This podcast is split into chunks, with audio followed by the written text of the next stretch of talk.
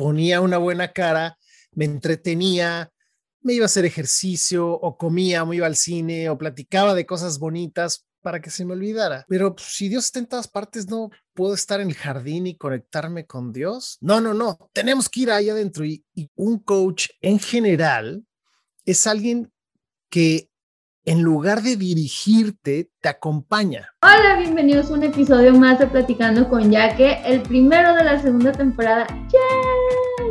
Estoy feliz de estar de regreso con ustedes. Ya extrañaba grabar. Hoy me acompaña Gonzalo Córdoba, a quien conocí en Clubhouse.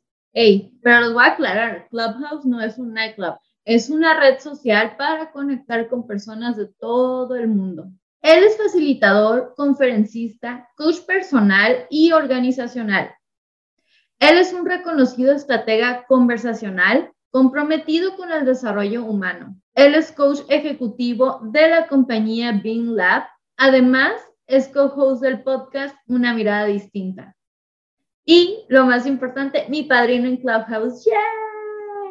Hola Gonzalo, ¿cómo estás? Bienvenido al podcast.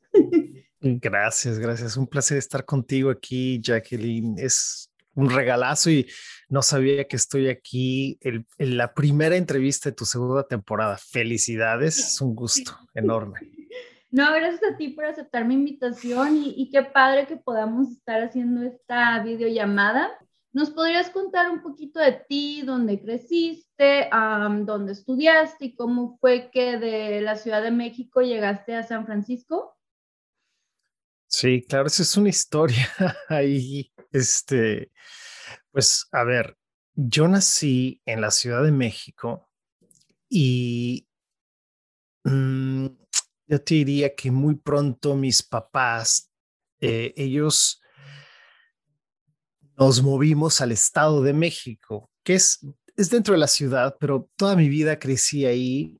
Estudié en algunas escuelas, en escuelas privadas que decir su nombre provoca ciertas reacciones en muchísima gente porque automáticamente Mm. Eh, algo pasa, pero lo voy a decir, casi no hablo de esto, pero es una muy buena pregunta. Fui al Instituto Cumbres toda mi vida. ¿Qué? Bye, se acaba la entrevista. El hombre se terminó. Cumbres. Bye, ya. No, muy, muy orgulloso, la verdad. En esa época, no sé ahora, pero fue maravilloso. Amistades bellísimas. Escuela de, de, de solo de hombres, ¿no? Y entonces eran unas dinámicas un poco salvajes, la verdad es que recuerdo, recuerdo cosas muy, muy curiosas de esos tiempos. Posteriormente estudié en la Universidad de Anáhuac, lo que para mí siempre fue mi pasión y que es lo que nos trae a conocernos, que es la, el comunicar, el comunicarnos, el conectar con los demás. Me gustaría contarte que yo de niño sí jugaba un poquito de fútbol aquí y allá, pero nunca fui fan como de un equipo, de ir al estadio o de, o de meterme en cosas así, sino que más bien mis juegos, en secreto, por cierto, ah. eran, yo jugaba a que yo tenía una estación de radio y jugaba a que yo declamaba y escribía poesía y escribía libros y me entrevistaban y yo entrevistaba gente. Entonces, para mí desde muy, muy temprano, siempre ha habido una conexión muy importante con la voz, pero también con el escuchar y con el conectar con los demás. Y eso fue como que pues, una base importante para mí. La lectura es muy importante, el estudio no tanto fue, no fue difícil para mí estudiar en la escuela, en el sistema escuela, pero me encanta estudiar y aprender, solo que el sistema escuela para mí fue un desafío interesante. Mm, em, ¿Y cómo llego a San Francisco? Esto es así casi, así casi 20 años, donde un gran amigo me invita a ser parte de un negocio acá en el área de la bahía y yo acepto. Pero te quiero decir algo, o sea, como que toda mi vida llegó a ese punto por algo muy interesante, que es una anécdota que te quiero compartir, que les quiero compartir a la gente que nos está adelante. Esta es tu casa, mi podcast es tu casa. Muchas gracias. Mira, yo creo que como a los nueve, diez años, una tía mía, mi tía Guadalupe, que es una tía que para mí representa el mundo de los viajes, porque esta tía desde que tengo memoria ha viajado por todo el mundo, por todo el mundo. Entonces esta tía guardaba en cada uno de sus viajes, iba guardando una postal de ese lugar al que ella iba. Y esas postales vivían en una caja de zapatos. Y cuando yo cumplí, yo creo que nueve o diez años, me regaló esa caja con los viajes que ella había hecho hasta ese punto. Y cuando yo vi ese regalo, para mí fue enorme, enorme, porque cuenta la leyenda, dice mi mamá que a partir de ese momento yo empecé a decir, mamá, yo no voy a vivir en México, yo voy a vivir fuera. Particularmente recuerdo con toda claridad que en esa serie de, esa colección de postales estaba Bariloche, estaban muchos lugares de Sudamérica, estaba New York, estaba Canadá, eh, habían muchos lugares de Europa, pero el que más me llamaba era Lombard Street en San Francisco, que es una calle muy sinuosa, es una calle muy pintoresca porque tiene muchas jardineras, muchas flores y es muy sinuosa. Entonces, a la gente le fascina tomarse fotos ahí. Y para mí ese fue el primer contacto con San Francisco, más que el puente, el icónico Golden Gate. Para mí fue eso, esa calle, exacto. Y creo que de alguna manera yo llevé esa, esa voz de yo me voy a ir o yo quiero salir eh, de alguna forma. Entonces, cuando este amigo me hace esta invitación y me dice, oye, hay una oportunidad de hacer un negocio fuera, yo la tomé sin dudar. Estaba en un mm. momento así. Y eso es lo que me trae acá. Así, no sé, me voy a detener ahí, tú cuéntame cómo vamos. tú síguele, no, no, está muy padre tu historia porque inconscientemente desde chiquito lo estabas decretando, o sea, no me, o sea, yo no me voy aquí, y te ves viajando y luego, como dices, si es cierto, San Francisco llama la atención por el, por el puente, por el Golden Gate, pero esa calle, sí, yo ya tuve la fortuna de estar enfrente de esa calle, el jardín, los colores te conectan y está muy, muy, muy bonito, pero, ok, regresando a tu historia, sí. este, me, me encanta, ok, fuiste a la universidad, estudiaste comunicaciones, pero o sea, ¿cómo? fue como dices, ¿no? Desde chiquito estabas este, jugando a la radio porque no eras como el típico niño que quiere jugar a los deportes, lo cual es aceptable para todos los que nos estén escuchando. Tu pasión nació desde chiquito, pero ¿cómo fue que lo fuiste aceptando? Que este es mi destino, este es mi destino, lo mío son las comunicaciones.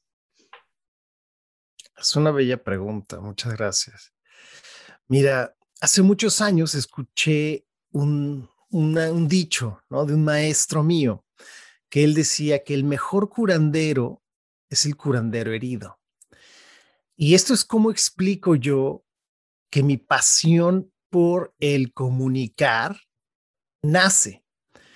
Yo te puedo decir que a lo largo de los años el trabajo más grande, el trabajo personal que he hecho es el de reconectar con mi voz, el de darle voz a mis ideas, a mis inquietudes, a mi creatividad, a, mis anhelos. Y te confieso que ha sido un proceso de muchos años.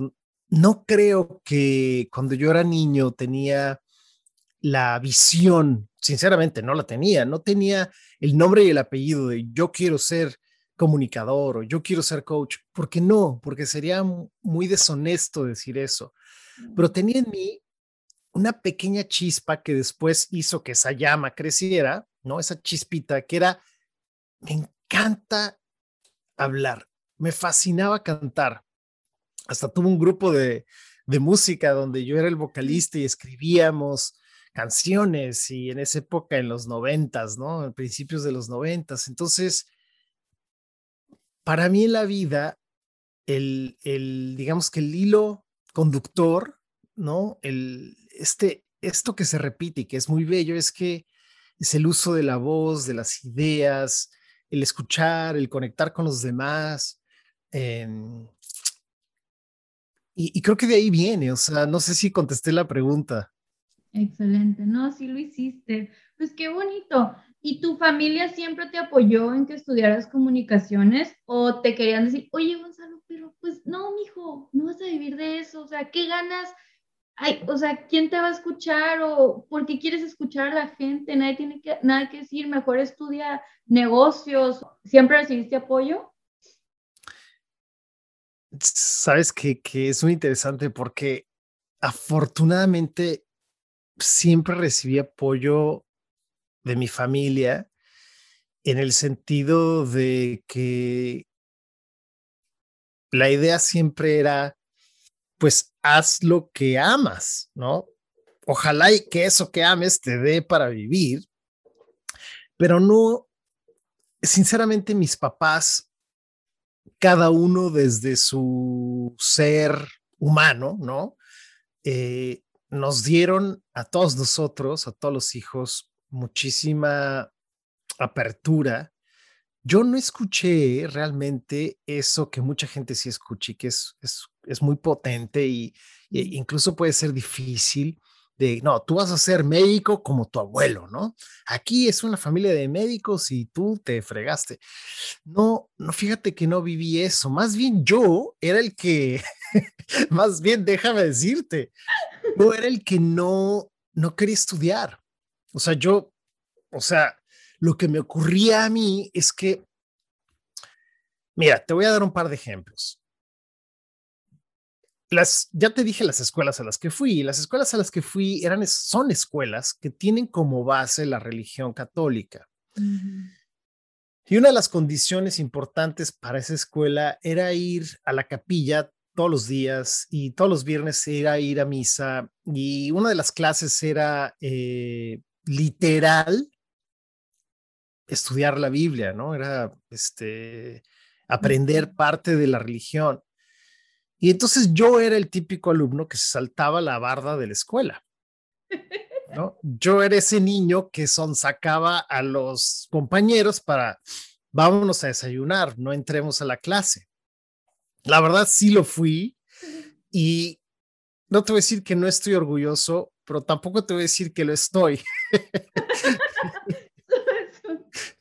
es como término medio, porque en realidad para mí eh, me di cuenta que a mí me cuesta entender a veces en ciertas estructuras que, que pienso que podemos crear sobre todo en la naturaleza. Entonces, cuando mi familia insistía en que, ok, es que tienes que ir los domingos a este edificio donde está Dios, yo decía, pero pues, si Dios está en todas partes, no puedo estar en el jardín y conectarme con Dios. No, no, no, tenemos que ir ahí adentro. Y, y, yo entraba y todo lo que hacía era reírme con mis hermanos. La verdad es que era una risotada de burlarnos de cosas, el, el, no, o sea, de no aguantar la risa, de ponerte morado. ¿Tú crees que escuchaba algo? Nada.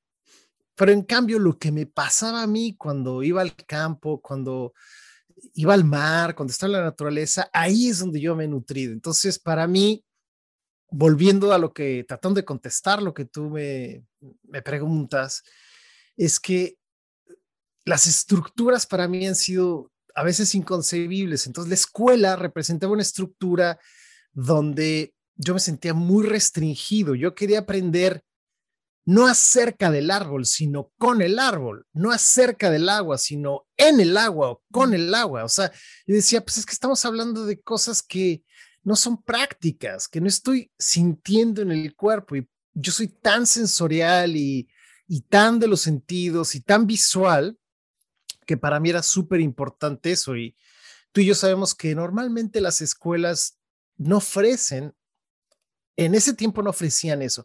Hoy más, por ejemplo, las escuelas Montessori, las escuelas Waldorf, tienen eso que yo buscaba de niño que no existía en ese tiempo, al menos no donde yo vivía y no en las capacidades que nosotros teníamos, no, no lo conocíamos o no existía, no lo sé. Entonces, me costó mucho. Entonces mis papás eran más bien, en lugar de no estudies eso, era de por favor ya estudia. Lo que te haga feliz, Nico. Sí, lo que sea, pero ya, ¿Sabes qué? No, yo me identifico contigo porque yo fui nueve años a una escuela católica, mm, pero también no me gustaba. O sea, mi mamá lo sabe, así que sorry, ma, tú ya sabes, ¿no? Yo me llevaban a la iglesia los domingos cuando tenía como cuatro años. Yo llegaba a dormir, era como que, buenas noches. Y era como, siempre te duermes, pero como era una niña, pues no me iban a estar despertando. siempre me dormía. Y ya en la escuela hacían misa, entonces a mí nada más me gustaba ir a misa para escaparme de la clase. no era lo mío. Y también pensaba como tú, como que, oye, cuando ya empecé a tener este decisión o una voz en mi casa, mi mamá ya me respeta. Y yo, ma, es que yo no me siento bien en la iglesia. Te respeto, te entiendo, entiendo que tú sí, pero yo voy y yo estoy pensando, estoy viendo el reloj y estoy pensando qué vamos a comer después, a dónde vamos a ir después. Totalmente. sí, y de chiquita me acuerdo que nos llevaba mi prima y a mí, y mi prima se iba a hacer la primera comunión y tenía que ir a misa. Entonces mi mamá, oigan, ¿y, y, y qué aprendieron del Evangelio? Y yo así de, y ahorita lo que diga mi prima, este, a ver qué para, qué para Pero yo así de, ay, yo lo digo para la próxima, mamá, para, para, el domingo, para el próximo domingo yo digo, pero la neta nunca se me pegaba nada, o sea que no, no era mi lugar tampoco. ¿no? Sí, sí, te entiendo, te entiendo. Es que, eh, digo, nada en contra, nada en contra de la religión, ¿no? No tiene nada que ver. Sí, sino de cómo nos relacionamos nosotros con, con ciertos espacios y cómo poder hacer del aprendizaje sobre todo o de, del conocimiento o de la sabiduría cosas interesantes que, que la gente se inspire, ¿no? Tanto así, eh, ya que, que esto me inspiró a mí a crear a lo largo de mi vida profesional procesos donde invito a mucha gente a aprender en la naturaleza. Esa es una, una historia también interesante, ¿no? Que me ha llevado mi conexión con la naturaleza, con el desarrollo humano, mm. a crear aulas, salones, donde el maestro central es quizás una fogata o es una noche llena de estrellas o es la luna o es una caminata o es entrar a un río o simplemente es comer con atención plena, ¿no? En, mindfulness. Y estas cosas son, pues, mi pasión, ¿no? Al final es, digamos que ahí llega, ¿no? Este, pero mis papás siempre fueron muy pacientes. La verdad, creo que sobre todo mi mamá fue y es, sigue siendo sumamente paciente con, ok, pues, si ahora no, no estás listo, pues esperemos que estés listo pronto, ¿no? Y, pero finalmente tomé el camino. Fue una experiencia muy bonita estudiar lo que estudié. También en la universidad de decirte que conocí gente maravillosa, gente con la que todavía tengo relación, nos hablamos, nos, de vez en cuando nos comunicamos, por supuesto estamos en contacto y es, son amistades que van a perdurar toda la vida. Mm, sí, qué padre. Y me encanta este punto que tomas. Bueno, un contraste, ¿no? Hablando de mi mami o de nuestras familias que les gustaba ver en la iglesia y que ellos sentían paz. Bueno, yo siento paz cuando veo un atardecer. Yo mm. siento paz cuando veo, cuando tengo la fortuna de ver un amanecer, cuando voy a la playa y me, o sea, yo sé que todos somos diferentes, pero eso a mí, o sea, los juro que veo el, el mar y estoy así embobada. Y así, no me hablen, no, no, ahorita no, hasta que pase el atardecer ya puedo hablar, ahorita no, ahorita esto es mío. Gonzalo, para las personas que desconocen el trabajo de un coach, ¿nos podrías explicar en qué consiste? Claro. Mira, hay muchos tipos de, coaching. Em, hay, por ejemplo, es muy conocido el coaching deportivo, ¿no? Mm. El, el, coaching que tiene que ver con educación también, ¿no? Tú puedes ser un, tutor que le estás dando coaching a un alumno para mejorar su matemática, ¿no? Hay coaching de vida, ¿no? Hay coaching organizacional, eh, hay, hay muchos, muchos modelos, pero lo que yo te diría es que un coach en general es alguien que en lugar de dirigirte, te acompaña. Y a mí me gustan mucho las metáforas. Y creo que la mejor manera de entender el tipo de coaching que yo doy es con la siguiente metáfora. Supongamos que tú no sabes nadar, ¿sí? Y que me dices, oye, pues yo estoy buscando un coach, quiero alguien que me, que me enseñe a nadar, no sé flotar, quiero sentirme segura en una piscina o en el mar, entonces estoy buscando un coach. Te vas a encontrar con coaches que te van a decir, mira, este es el traje de baño, que es muy importante, ¿no? No entres sin él, excepto en los lugares donde sean playas nudistas, ¿no? Ahí, ahí, ahí sí. Y aquí están algunos aditamentos para que tú te prepares para tu aprendizaje de coach. Y aquí hay un libro, perdón, no de coach, de, natación. Aquí hay un libro que vas a leer para, vas a ser una gran nadadora y ahí está la piscina. Y practica y me avisas. Ese es un tipo de coach. Y hay mucha gente que aprende así. Hay mucha gente que pues, se lee el libro, ve el material Mm, se mueve a la acción, ¿no? Más bien a las herramientas para aprender a ser una persona que nada. El tipo de coaching que yo doy es, a ver, tu traje de baño y el mío, vamos a meternos juntos a la piscina, pero antes de entrar, necesito saber cómo te gusta la temperatura. ¿Quién eres tú? ¿Cuál es tu relación con el agua? ¿Tienes algún miedo? ¿Estás lista? hay que calentar los músculos antes de meternos. ¿Qué estás pensando que va a ocurrir ahí adentro antes de meternos? ¿Qué tiene que ocurrir para que tú digas, ya estoy satisfecha? ¿Es nada más flotar o tú quieres cruzar em, el canal de Panamá o yo te quieres ir nadando de aquí a de San Diego a San Francisco? ¿Qué es el éxito para ti? Entonces, no solamente es, ahí están tus manuales que se van a llenar de polvo en un librero que nunca vas a volver a ver. Ese es un tipo de coaching y es muy válido y a mucha gente le funciona. Y el tipo de coaching que a mí me gusta y que se me hace mucho más interesante y por el cual muchos clientes me han buscado y me siguen buscando es que yo soy un coach que no puedo imaginarme dejar a mi cliente nadando sola o solo, sino que nos metemos profundo y no solamente aprenden a nadar, sino también a bucear, ¿me entiendes? Y también a sostener desde afuera el mundo cuando ellos no pueden bucear y ahora tienen gente que se tiene que meter a nadar y ellos entonces acompañan a los demás. Entonces, es una cadena muy bonita de acompañamiento. Entonces, el coaching es eso, ¿no? En tratando de traducir toda la metáfora es un proceso de acompañamiento para que el otro se dé cuenta es todo lo que buscamos. A veces se piensa que con el coaching la gente va a salir bailando salsa y uh, ya la vida es perfecta, ¿no? Padrísimo. Bueno, si eso ocurre, qué lindo, felicidades, qué valioso, pero si solamente te diste cuenta que no te sientes cómodo o cómoda poniendo un traje de baño en público, eso ya es grandísimo. Ya te diste cuenta, o ya te diste cuenta que te, acordaste que de niña, de niño, eh, el agua significaba, tenía mucha resistencia para ti, incluso bañarte. Ah, ok, interesante. Entonces, ya te diste cuenta y con eso un coach ya puede trabajar mucho.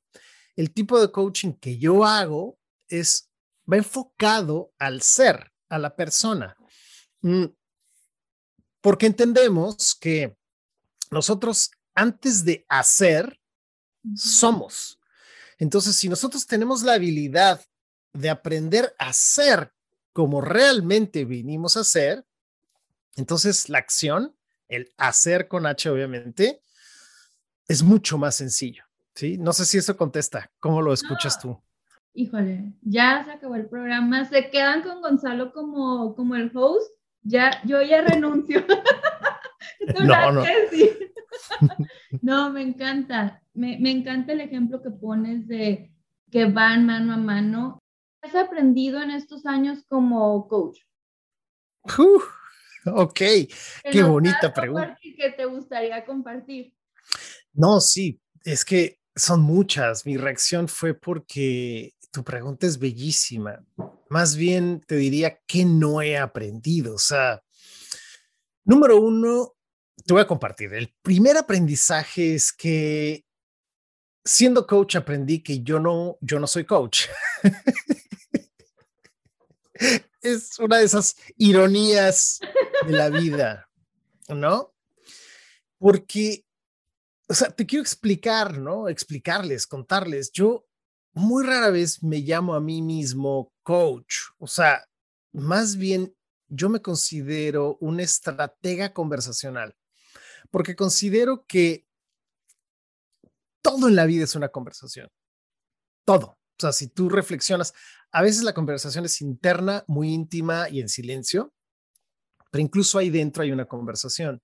A veces la conversación sí es muy externa y muy implícita o muy explícita con la persona que amamos o con nuestra persona para la que trabajamos, nuestro, nuestro jefe o nuestros colaboradores. Pero siempre estamos teniendo conversaciones. Entonces, mi gran fascinación, y esto es, este es un aprendizaje muy bello a través del coaching, es que todo en la vida son conversaciones, pero yo me dejé de llamar el coach Gonzalo porque siento que restringía mi manera de hacer el trabajo. No solamente traigo coaching, a veces traigo otras voces, ¿no? Si vi una película que siento que inspira a mi cliente, le digo, oye, ve esta película, es muy interesante el mensaje, a ver, cuéntame tú qué ves. También traigo el mundo de la atención plena, de la meditación, ¿no? También a veces traigo el mundo de la nutrición, del ejercicio, la conexión con el mundo emocional. Todo esto que te estoy contando, estoy respondiendo la pregunta. Para mí el coaching efectivamente ha sido muy poderoso, me abrió una puerta inmensa de autoconocimiento, de reflexión, de reconocer mis dones, de no tomarme las cosas de forma personal, mm. de ser compasivo conmigo, pero también con la gente con la que me relaciono, los conozca o no los conozca. Eh, también me, el coaching me ha permitido conocer gente maravillosa, gente bellísima, realmente, maestros sumamente generosos. Em, me ha permitido viajar por lugares que sinceramente no, o sea, siempre me han gustado los viajes, pero me ha llevado el coaching a viajar y a conocer gente. He entrado a organizaciones espectaculares donde cada vez me, me sorprende más la apertura de los dueños o los fundadores de estas empresas que invitan a gente como yo a hacer trabajo muy bello con, con la gente, con el ser humano. Eh, de entre todos esos aprendizajes, hay uno que para mí es muy grande, que yo tuve un coach, mi primer, de hecho, mi segundo coach, eh, este hombre me dio un gran regalo. En nuestra primera sesión de coaching, era que era por teléfono, por cierto, te estoy hablando de la edad de las cavernas. él me dice, Gonzalo, ¿tú te has dado cuenta que estás triste? Y yo, ¿qué? Yo. Sí. Ah. Ajá. Me dice, escucho tristeza en tu voz, sería bueno que lo, lo veas. Y yo dije, pues, este hombre está loco, claro que no, yo no estoy triste, soy una persona feliz, este, yo soy una persona que no tengo broncas y la verdad es que ahí en la conversación, yo no, este, yo no reconocí mi tristeza con él, enfrente de él. Eh, el nombre de, este, de esta persona es Charles Feldman. Él fue mi primer coach formal. Eh, tuve una coach antes que me dio unas sesiones muy bellas, pero él fue el coach que me llevó a, a conocer la tristeza, reconocer que yo no veía que yo vivía triste. Y eso para mí fue un salto cuántico a un lugar muy distinto en mi vida, porque no ver que no vemos, o sea, la ceguera cognitiva, nos hace cometer unas atrocidades que nosotros con las mejores de las voluntades cometemos, pero que todos los demás ven sin que nosotros veamos, ¿no?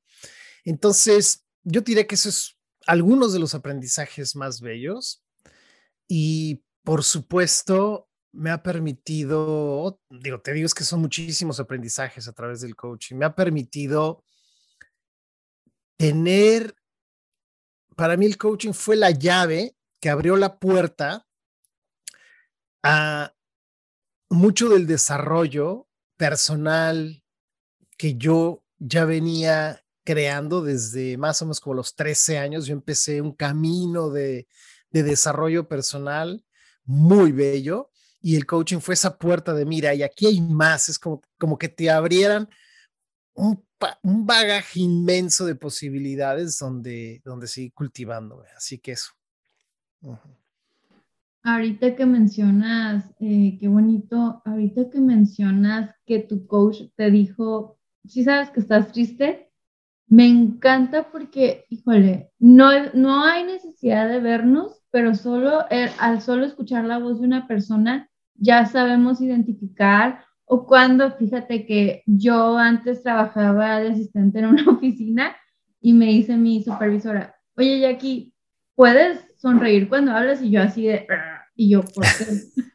y yo así como que, es que a mí no me gustaba estar en el teléfono. Y dice, lo que pasa es que se escucha más bonito cuando sonríes. Y así como que quejándome con una amiga, ¿no? Yo estaba en mi modo víctima de, es que mi supervisora me dijo que yo soy una amargada. Me dice mi amiga, no, es que sí tienes razón. Cuando sonríes. Tómala, sí. Sí, es como que, pero está bien porque no, este, no me siguió la, yo estaba en modo víctima y ella no me siguió la corriente, o sea, me dijo, no, sí, cuando tú sonríes, se, siente en el teléfono, tú vibra y yo, ¡ah! todos tenemos días grises, ¿no? Todos andamos a veces con, andamos down, pero tú qué haces cuando tienes esos días tristes y grises? ¿Te permite sentirlos? Por supuesto, la respuesta así rápida es sí. Creo que qué bonito lugar al que llegamos, eh, que tiene justamente la expresión un día gris quiero interpretarla como días tristes, ¿no? A lo mejor estamos decaídos o nostálgicos o melancólicos. Todas esas son emociones distintas, pero voy a asumir que es donde estamos un poco decaídos o tristes, ¿no? Fíjate que ese trabajo que yo realicé con este coach, que fue hace 20 años casi, me mostró justamente que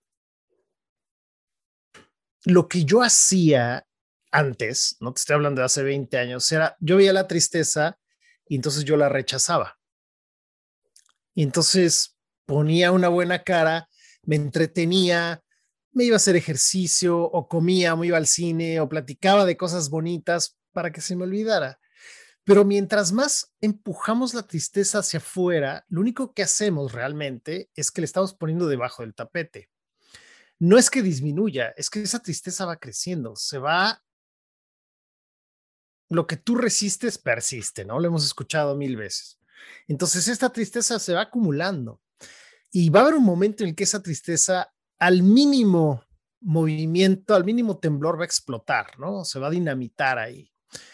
Entonces, lo que yo aprendí es que, y esto es algo que ahora practique, practico todos los días, es que el día que yo estoy melancólico, el día que yo me siento down, gris, blue, como quiera que le llamemos, eh, lo primero es voltear a ver.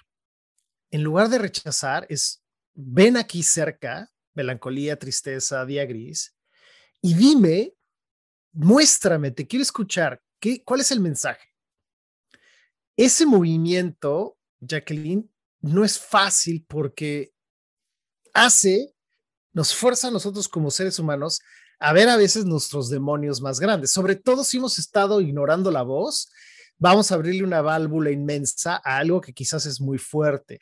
Entonces, por eso es bello tener a alguien que nos acompañe a abrir esa válvula para ver qué hay de adentro, ¿no? Pero yo te diría que para mí la manera de hacerme cargo es con responsabilidad escuchar, oye, ¿qué me estás queriendo decir? Te pondría un ejemplo, ¿no? Como siempre, ay, wow, escucho que estoy, estoy melancólico porque echo de menos hablar con alguno de mis hermanos. Ese es el mensaje. Por eso es un día, un día gris. Ok. Y hay algo que yo pueda hacer para resolver eso. ¿Qué es lo que tengo que hacer? Primero me lo dejo sentir. Porque lo que me acaba de mostrar la melancolía es que me importa ese hermano, me importa esa persona, me interesa la relación. Hace tiempo que no lo veo o la veo o lo escucho, nos escuchamos. Entonces, eso ya me mostró como un termómetro interno. El mensaje central es, me interesa esa relación. Entonces, ya después lo puedo bajar a la acción. ¿Qué le voy a llamar? ¿No? voy a llamar. Ahora, ¿qué pasa si esa persona ya no vive? ¿No? Porque me ha pasado, o sea, que de pronto echo de menos a mi abuelo, a mi abuelo Gabriel o a mi abuelo Benjamín, que son mis abuelos paternos, paterno y materno. Entonces es, wow, pues no pudo levantar el teléfono y llamarles, ¿no? Eso es, todavía no lo inventamos, pero lo que sí puedo hacer es quizás una meditación de conexión, reconocer que los estoy sintiendo, que los extraño y reconocer que me importaron o que me importa o que los extraño. Y en ese y en esa pequeña conversación interna ya hice algo para no ignorar esos días tristes o esos días grises, ¿no? Es lo que yo te puedo decir. Creo que es muy peligroso eh, ignorar esos días mi recomendación, mi invitación es, a ver, mira, escucha, ¿qué te quiere decir? ¿Cuál es el mensaje? Pero sobre todo recordar que tú no eres tu tristeza, que tú no eres tus pensamientos, que nosotros tenemos la habilidad de verlo y una, conectarnos profundamente y que nos destruya, o dos, verlo, ser testigo. Wow, mira, si me importa esto, aquí está. ¿no? Pero no me voy a dejar salpicar por esto. Lo voy a poner aquí, lo voy a dejar, lo veo, ya lo reconocí y ahora voy a continuar con mi día, ¿no? Mm. Y el portal es la respiración. Siempre al final, para relacionarme en un día triste, mi manera de respirar me va a abrir, me va a expandir, me va a permitir estar, ser funcional o a lo mejor ese día sí necesito conectar con la tristeza y llorar y sacar, y eso está bien también, ¿no? Creo que también eso es muy sano y muy importante. Sí, tienes razón. Este, me recuerda, no sé si has visto la película de Inside Out, que es de Pixar. Es muy bonita porque habla de las emociones, ¿no? La protagonista nunca había, o sea, nunca había experimentado qué es la tristeza, qué es el enojo, qué es la desesperación, qué es la ansiedad, porque la alegría siempre decían, no, es que, es que la Riley siempre tiene que estar feliz y la tenía así como en un, en un esferito de cristal, cuidándola así bonito. ¿Y qué pasa cuando la, la, alegría se va? ¿No? O sea, es una moralidad. El bajón. Ándale. Entonces ella se queda como, ah, no, pues la Riley no puede estar feliz. Todos tienen que, todas las emociones todos somos un equipo, ¿no? Agarrémonos de la mano, a ver, Riley, ¿estás triste? Llégale, a ver, estás? ¿A dónde vienes? Hoy te toca trabajar, adelante, ¿no? Exacto. Eh, eh, me encanta porque es abrazar tus emociones, eh, como dices, es reconocerlas y no, este, pues sí es cierto, sí pasa, hace rato que mencionaste el ejemplo que antes decías cosas bonitas y se ponían hacia un ladito, sí. se va haciendo como un, un florero, una botella, ¿no? Que pum, pum, pum, vas poniendo ahí las emociones, una piedrita hasta que explota. Y vas a explotar de una manera en la que no quieras. Y lo digo por experiencia, porque yo antes no lo hacía y estoy aprendiendo a identificar cuando estoy triste, me sale un tono, soy grosera, he ofendido a mi familia, o sea, a mi mamá a veces que estamos hablando, digo, a ver, bájale, ¿por qué estás hablando en ese tono? ¿Qué traes? O sea, yo conmigo digo, ah, ok, pues traigo eso, entonces prefiero no hablar, prefiero no opinar, prefiero quedarme callada, porque sin querer a veces he ofendido a personas que quiero por no reconocer lo que sentía. Y no hagan eso, está muy feo. Y hablando de la meditación, tienes toda la razón. Yo es algo que no hacía. Yo antes me iba a un trabajo que me causaba un dolor de estómago horrible, ¿no? Porque yo me puse una meta, ahorita no puedo renunciar porque tengo que enfocarme en la escuela. Entonces, y empezaba a, leer y a escuchar cosas como voy a pensar que hoy es mi primer día en este lugar para no sentir que me mm. quiero el estómago, porque esa era otra. Yo antes mis emociones las expresaba con dolor en el cuerpo, ya no. Mm. Pero, eh, y alguien me dijo, oye, ¿ya has intentado meditar? Y yo, no. ¿qué escucho ya antes de llegar al trabajo? Eso me relaja. y ahorita que lo estoy empezando a hacer, digo, ay, qué rico, o sea, estoy tan feliz de este a mí me desconecta, me hace feliz, o sea, ando toda relajada y tienes razón. Y también lo veo ahorita que soy más constante para ir a correr, porque dije, o sea, no aguantaba, no me sentía como Mero Simpson corriendo 10 minutos y yo así que... como Mero. Sí. Y es de cuenta que alguien me dijo, no, pues es yoga o medita. Meditar sí lo puedo hacer y más ahorita en, en Clubhouse, que es una puerta tan bonita. Mira, te conocí a ti. Totalmente. A las 10 de la noche de nosotros, los, las personas de España tienen su... Ellos van iniciando su mañana y se toman el tiempo de crear un grupo de meditación de lunes a viernes. Totalmente. Entonces digo, oye, pues Te he visto ahí también en las, nuestra noche, que es la, la, mañana de ellos. Yo soy fan totalmente de eso, ¿eh? 100%. ¿Cuál ha sido el peor consejo que alguien te ha dado? Qué buena pregunta, ¿eh? Esa pregunta no me la habían hecho. El peor consejo que alguien me ha dado. Fíjate que no lo recuerdo, no recuerdo, no recuerdo si fue una persona o fue como presión social, más bien, o cultural, que yo veía que volviendo a la tristeza o volviendo a los estados de ánimo, yo veía que los adultos y posteriormente la gente de mi edad, para pasársela bien, bebían. ¿no? Eh, o sea, como, ay, échate una chela y se te olvida, un tequila y todo está bien, o prepárate una bebida y ya todo va a estar fascinante, ¿no? Creo que eso para mí fue muy caótico.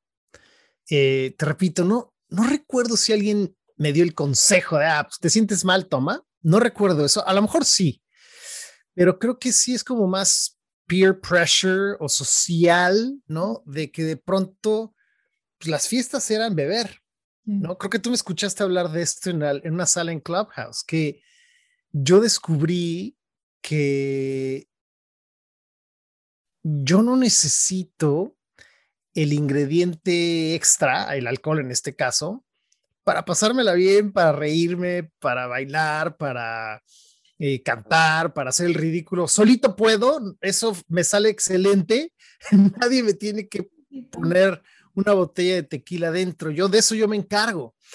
Y fue muy liberador, ¿eh? Fue muy liberador. Pero yo te diría que para mí fue un abrir de ojos muy grande cuando me di cuenta que, wow, pues no necesito el alcohol realmente, entonces ni siquiera lo voy a contemplar de en adelante. Y te estoy hablando, eso fue hace 18 años, que dije, no más. Yo creo que ese ha sido el peor consejo que yo puedo ahora pensar. Igual, más bien, deja tú como consejo, lo empezaste a hacer porque era para pertenecer tal vez al grupito de amigos de los domingos, de los del sábado. Oye, también quiero ir a la discoteca. Ay, yo bien noventera, a la discoteca, al nightclub. No sé cómo le digan ahorita, ya, ya uno, pues yo la, la verdad ya no sé los términos, pero este, Está buenísimo. Para, para ser parte de, pues toma. Sí, sí, sí, sí. Yo creo que fue mucho eso, ¿no? Este, por presión o para encajar, para ser parte, mucho de eso también. Sí, definitivamente. No, sí, estoy de acuerdo contigo. Y sí, o sea, yo soy, yo soy mexicana, solo puedo hablar por mi cultura, no sé cómo sean, pero sí es también algo muy cultural, como, ay, estoy triste, acabo de terminar con el novio, güey, peda, vámonos, vámonos al bar y ahorita se te olvida. Y eso. Y sí hacemos eso, pero es como, no, no, ahorita lloramos, o dinos qué sientes, o, o déjalo ir, o si quieres golpear algo, aquí te cuidamos, aquí te apoyamos, pero saca las emociones, ¿no? El alcohol lo va a poner peor. Y lo digo porque yo he estado ahí, entonces. Eh, Totalmente. Esto, esto es muy, muy importante esto decirlo, ¿no? Sobre todo si nos escucha gente que esté entrando en, en, la edad legal para beber o que ya empezaron. Yo creo que es un momento y un mensaje muy bonito, Jacqueline, de que escúchate, escúchate si realmente el alcohol o algún cualquier ingrediente no aporta a tu vida, no hacerlo. O sea, estamos hablando del alcohol, pero puede ser la cebolla, ¿no? puede ser la leche. Sí, sí, sí, ¿qué importa? No es satanizarlo, al contrario. Oye, si te gusta y lo sabes controlar de manera sana, pues, qué bonito que te tomes una copa de vino, una cerveza, adelante, fabuloso. Pero de, ese a que se, de eso a que se convierta en un lubricante social o en la manera en la que tú te relacionas con las demás personas, porque si no, no puedes, eso ya no es sano. Sí. De hecho, el otro día estaba escuchando la entrevista de una comediante mexicana, ¿no? Y le preguntan, ¿y tú tomas antes de hacer tu stand-up? Y ella no. Dice, yo no quise tomar porque no, dice, me gusta tomar, claro que sí, pero no me quería acostumbrar a tomarme una cerveza o algo para, para que eso sea mi, mi energía para ponerme, o el valor que me da para ponerme en el escenario. Dice, si después se da bien, pero dice, no, yo tomo agua en el escenario y antes de entrar. Entonces, claro, si les yo, o sea, si les gusta, ¿no? A mí me gusta la cerveza, a mí me gusta el vino, entonces, pero lo he aprendido a disfrutar como hay gente que me dice, ¿cómo tomas? ¿Te puedes tomar una copa de vino en tu casa sola? Y yo, sí. Así como puedo comer una ensalada en mi casa sola, unas claro.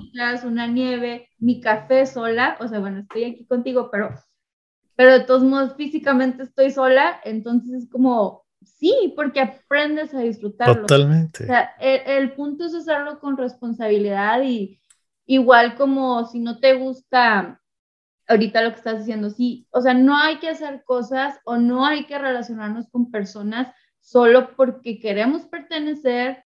Antes de concluir, ya te voy a dejar ir, este, ¿qué legado te, te gustaría dejar? ¿Cómo te gustaría ser recordado? El legado, para mí son tres cosas, las tengo muy claras.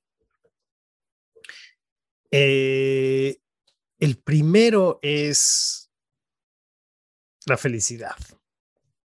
Creo que la felicidad es una emoción muy manoseada, muy prostituida, muy malentendida y me gusta a veces empezar diciendo esto usando la palabra felicidad para que tu felicidad se transforme en gozo, que es la felicidad permanente.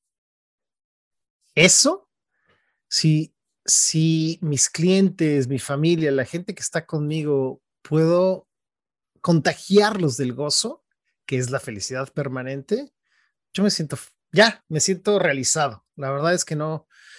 Y eso es algo que se aprende eh, respirando, valorando las cosas simples de la vida. O sea, estoy viendo hacia allá porque tengo aquí unos árboles, unos robles y el, y el cielo.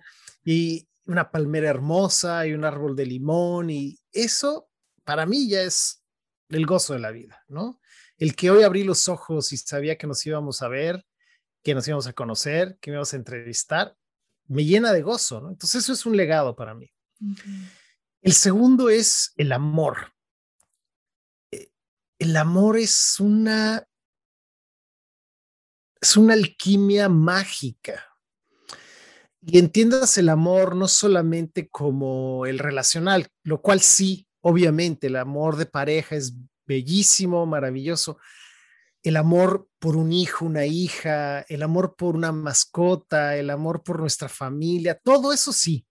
Pero el amor más importante es el amor por nosotros mismos, ¿no? El, el vernos y amarnos y valorarnos y aceptarnos. Ese amor es algo que yo siempre trato de también de transmitir a, los demás y, a mis clientes, a mi, a mi hija sobre todo, ¿no? Que, que es una niña que está, veo que ella ya va entendiendo ese, ese concepto también. Y el tercero es, para mí, el legado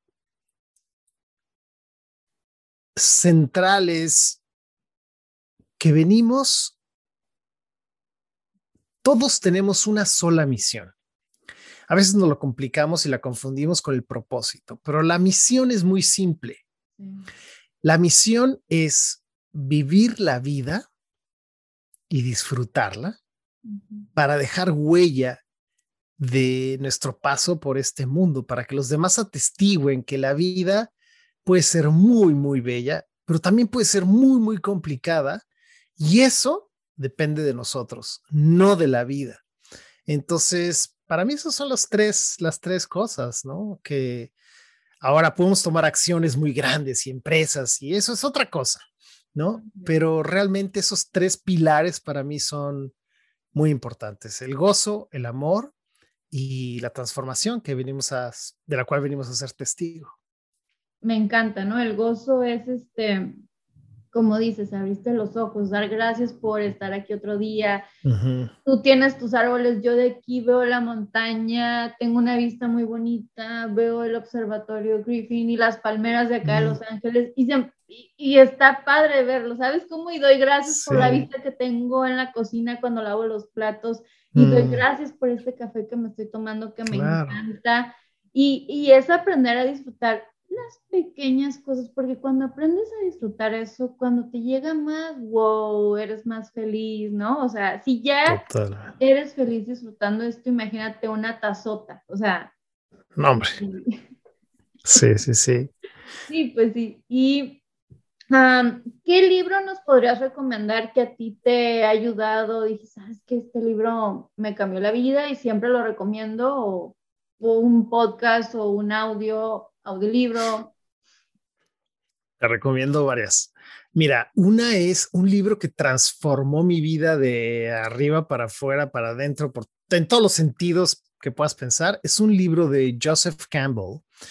Joseph Campbell es, bueno, fue un filósofo americano maravilloso. Él escribió muchísimo acerca de los mitos y de las metáforas. Eh, tiene muchos libros muy famosos, pero el que a mí me, me abrió los ojos es un libro que se llama en inglés Reflections on the Art of Living, Reflexiones del Arte de Vivir. Es un libro que es mi libro de, uno de mis libros de cabecera, porque donde lo abras, donde lo abras, ahí hay un mensaje potente. No sé si se encuentra en español, pero es una belleza, seguramente sí está. Ese es un libro muy bello. Otro otro libro que a mí me cambió muchísimo la vida, que te voy a mandar el título, el, el autor, porque en este momento no recuerdo el autor, pero es un libro que tiene que ver con cómo entrar al mundo de la meditación, que en inglés se llama Turning the Mind into an Alley, convertir a la mente en un pasillo. ¿Sí?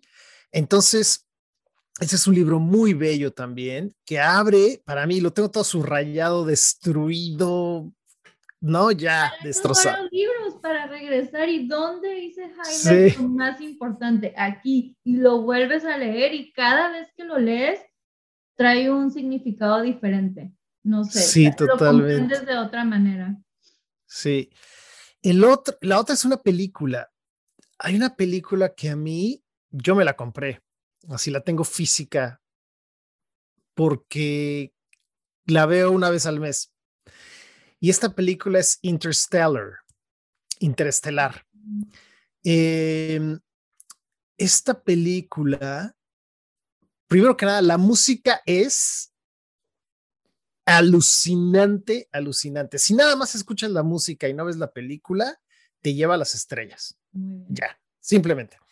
Pero la película es una película que habla de, por si no la han visto, no voy a contar mucho, pero de manera general, de un mundo apocalíptico en el cual eh, el ser humano ya ha perdido todas posibilidades de cultivar comida, solamente queda una sola eh, semilla que está sobreviviendo, que es el maíz, y está a punto de desaparecer. Entonces, tiene que buscar la manera de solucionar este problema mundial se está acabando ya todo. Eh, y el personaje central es Matthew McConaughey. Y mm, bueno, es una historia de la sobrevivencia del ser justamente. Entonces, vista desde esa perspectiva de cómo somos los seres humanos, cómo sobrevivimos, en qué creemos, los valores, es alucinante. ¿no? A mí me fascina esa película. ¿Cómo te pueden encontrar las personas en tus redes sociales? Mira, casi en todos lados estoy como Gonzalo Córdoba, tal cual. Córdoba con V, eh, todo junto, con Gonzalo Córdoba. Eh, yo estoy muy activo, por ejemplo, en Instagram, también eh, por ahí en Facebook me encuentran, en Clubhouse, por supuesto, me encanta conectar ahí, la verdad es que es una bendición, es un lugar en el que, wow, ¿no? Ahí conectamos tú y yo, así que siempre será un lugar especial. Em, también tengo un sitio web donde pueden aprender un poco más de mi trabajo, que es www.gonzalocordova.com. Y también, justo como tú, que ya lo mencionaste, en mi podcast Una mirada distinta, ahí también. Tengo actividad en YouTube y por ahí en otros lados, pero pues lo que quieran, ahí estamos y felices de conectar y conocernos. Muy bien, pues este, si leen la descripción del episodio, ahí van a encontrar las redes de Gonzalo y las recomendaciones que nos ha brindado. Y quiero agradecer, Gonzalo, por tu tiempo, por tu paciencia, por estar aquí con nosotros, por compartir tu sabiduría, por llenar el podcast con tu energía y tu buena vibra. Eh, gracias por aceptar mi invitación. Gracias a todos por escucharnos, por vernos, que tengan un hermoso día y como dijo Gonzalo, hay que, hay que disfrutar la vida, hay que disfrutar. Si ahorita están escuchando el podcast, disfrútenlo, cierren los ojos. Bueno, no si van manejando, ¿verdad? Ahí sí no, ahí sí no, por favor, si van caminando y hay un arbolito, no vayan a chocar, pero, pero disfrutemos estos momentos, disfrutemos todo y, ay, no sé, me voy llena de amor y súper contenta. Muchas gracias por la invitación. Mucho éxito esta segunda temporada y ha sido un honor platicar contigo y gracias por escucharnos. Un abrazo y un beso. Bye.